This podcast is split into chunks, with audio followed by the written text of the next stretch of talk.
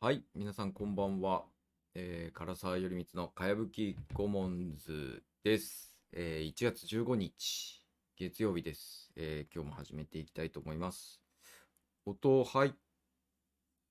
てますかね？あ、入ってましたね。はい。はい、えー、っと、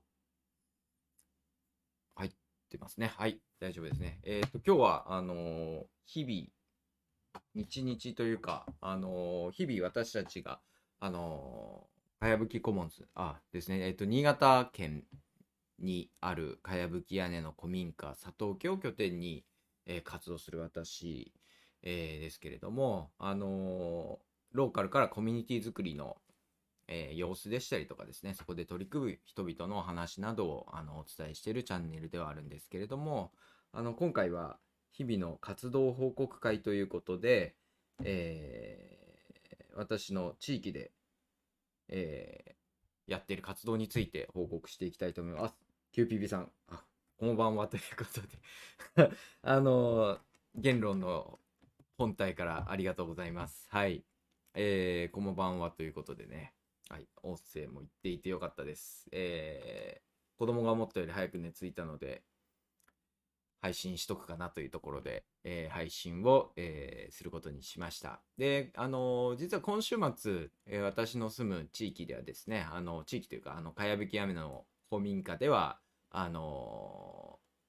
正月行事というものをやっておりました。で、またですね、その前日にはですね、あの、初めてこう、いろりを囲んで、えーうちのコミュニティに出入りしている、えー方々に語ってもらうという、まあ、会をやりましてですね、まあ、土日いろいろ、えーしてみたわけですけれども、そのなんかこう、えー正月行事の様子でしたりとかですね、裏方的な、裏側の話みたいなものを、えーできればなと思って、えー配信をさせていただきました。あ、コモコモ版はということですね。これ流行るんですかねまだ N イコール2ぐらいの あの知られていない挨拶ですけれどもね、大丈夫かなはい。はい、やっていきたいと思います。で、えー一応ですね、スライド、写真だけ先ほど、あの番組を立ち、あ、色理解ええ感じでしたか？よかったです。はい。あの、先ほど番組を立ち上げてから一生懸命写真を貼り付けたスライドを用意しておりますので、ちょっとそちらを見ながら、あの、様子を伝えていきたいなというふうに思っております。で、どうしようか。よいしょ。この、あれ？少々お待ちください。よいしょ。で、11月、あのー13日土曜日にですね、あのー初めてイベント的にですね、あのー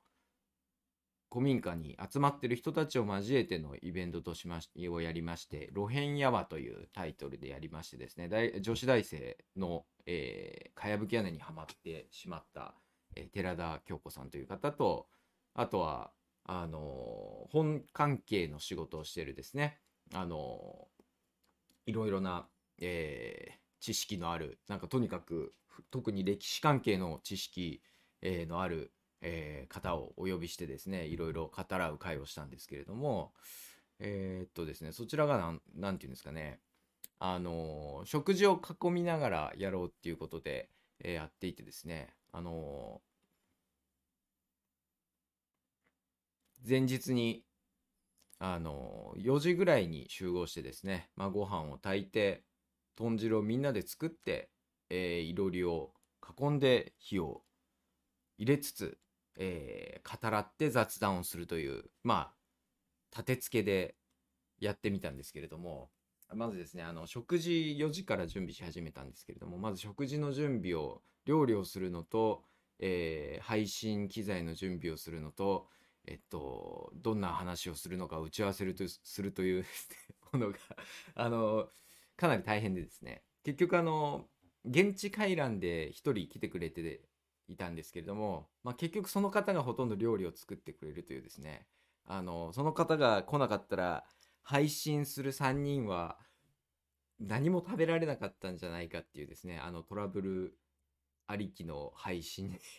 なってですね、本当に前日の、えー直前に案内したんですけれども、そこで本当に来てくれて、あの、良かったなと思いましたし、あの、手伝ってくれた方もですね、あの、私が来なかったら、このご飯作りはどうするつもりだったんだろうみたいなこと言っててね、いや、本当にその通りだなというふうに 思った次第ですけれども、あのーしかもこう、配信準備のドタバタでですね、特に私はゆあの子供子供にとにかくご飯を食べさせて、えっと、満腹にして家に帰さないといけないというこうミッションがあったのでですねあのなかなか うまくあそうその日にその日に結構打ち合わせをしてて。まああの寺田さんと水すましさんはですね2人で何やらこうどういうことやりたいっていうのは打ち合わせをしてたらしいんですけどそのえっと、いろりを囲んでのこう機材を置きながらどこで話すと声が、えー入るのかとかですね、まあ、そういったのの調整に手間取りながらも、まあ、なんとかうまくできたんじゃないかなと、えーまあ、なんとかね声は入った放送になったのでよかったなというふうに思います。であのこのここでですねあのこのしらすというものの配信、かやぶきコモンズでの配信っていうのはですね、この私のかやぶき屋根の佐藤家に集まっているメンバーっていうのは別にこの配信自体には関わってなくてですね、えー単になんか唐沢がやり始めたなっていうので、まあ、初回とかは多分クーポンとかで見てくれてる人とかも多かったんですけども、今回ね、この出る側になって皆さんのコメント欄との、あのー対話をしながら配信してみたんですけれども、このやっぱりね、この普段いろりで私たちがただ雑談してくることにですね、この観客が入ってくるというかですね、コメントででも対話が生まれるということでですね、なんかこう、私たちのこの語りとかですね、内容もなんか、あの、いい感じにな、なんかこう、自分たちのやってることがちょっと意義があるんじゃないか感が、えー出てですね、とか自分の話にやっぱり耳をしっかり傾けてくれる人が、意外と世の中にいるんだなというのがすごく手応えとして、えー実感できたということでですね。なんかこう一つコミュニティを開いていく、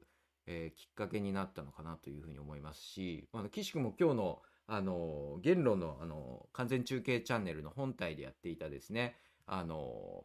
東博樹さんのこう観光客の哲学の議論というかですねえーっとあのまさにこう、その、そこではですね、あの、国会中、当時の、えっ、と、しえっ、とですね、あの、どっかにある一般医師2.0という書書籍で取り扱っていた。国会中継に、こう、コメントでヤジを入れる人たちを入れることで国会の議論って変わるんだろう、変わるだろうっていうお話を、えーしていてですね、まあ、それが、ある種、こう、観客が公共性を作るみたいなことにつながるのではないかっていう話をしてたんですけど、まさにですね、今回、あの自分たちがコメントを見つつこの場でいろいろ話す機会があった時にですねまさにその自分たちのこのコミュニティの内輪話とかコミュニティでこれからどうしていこうかみたいなものが観客というコメントを通じることコメントにを目にしながらいろいろ話すことでなんかねこう発展的な要素があったなというふうにものすごく思いましたね。やっぱりそれぞれの語りも変わるしなんかこうあこういうことって世の中になんかこう関心ある人が他にもいるんだなとかなんか外とのつながりみたいなのを感じられてこう大変なんか貴重な経験でした。なのでなんかこのコミュニティ運営と観客コミュニティに観客を、えーつけていくっていうのはなんかすごく大事なんじゃないかなということで、えー感じましたね。初回は何でも大変なんですですよねということでね、あの温かい、えー目で見ていただいて本当に大変ありがとうございます。そして、あの、まあそうですね、あ、QPP さん途中です確かにコメントがなくなってたんですけど、なんか秀明さんが来たらいなくなったんで、なんか2人の間に何かがあるのかなみたいなことも思わなくもないっていうか、無料部分でそういうこといじってる場合じゃないんですね。はい、失礼しました。はい。えー、ということで、あのー本当にまったりとした、い やそれ冗談ですよ。えーって言われてるんですけど、はい。あのーそう。で、コミュニティ、私だけが今までは、あそんな風に見えてたわけ。すいません、そんな風に見えてたわけじゃなくて、えー私が単にそういう風にいじると面白いかなっていうのは後からコメント欄を見てて思ったというだけでした。はい。失礼しました。はい。あのー本当に今までは私だけがこう自分のコミュニティについて外に語ってみてたところがあったんですけれども、こう他の人たちにも見えててよかったなって言って、あとコミュニティ、あ、コメント欄にうちの普通にメンバーも何人か来ていてですね、やっぱりこう、い や、これからも秀明来たら消えてこって、そういう、そういう変な、変な芸が、文脈が、なんかできてしまったのかもしれないですけど、はい。あのそう、他のメンバーも来て、ここでね、なんか、私の普段活動している現場と、その、しらす言論の人たちとの、なんかこう、ある種コミュニティとコミュニティの、こう、橋渡しみたいなものが、あの、できたんじゃないかなというふうに思ってですね、あの、大変いい機会だったなというふうに、えー思いました。で、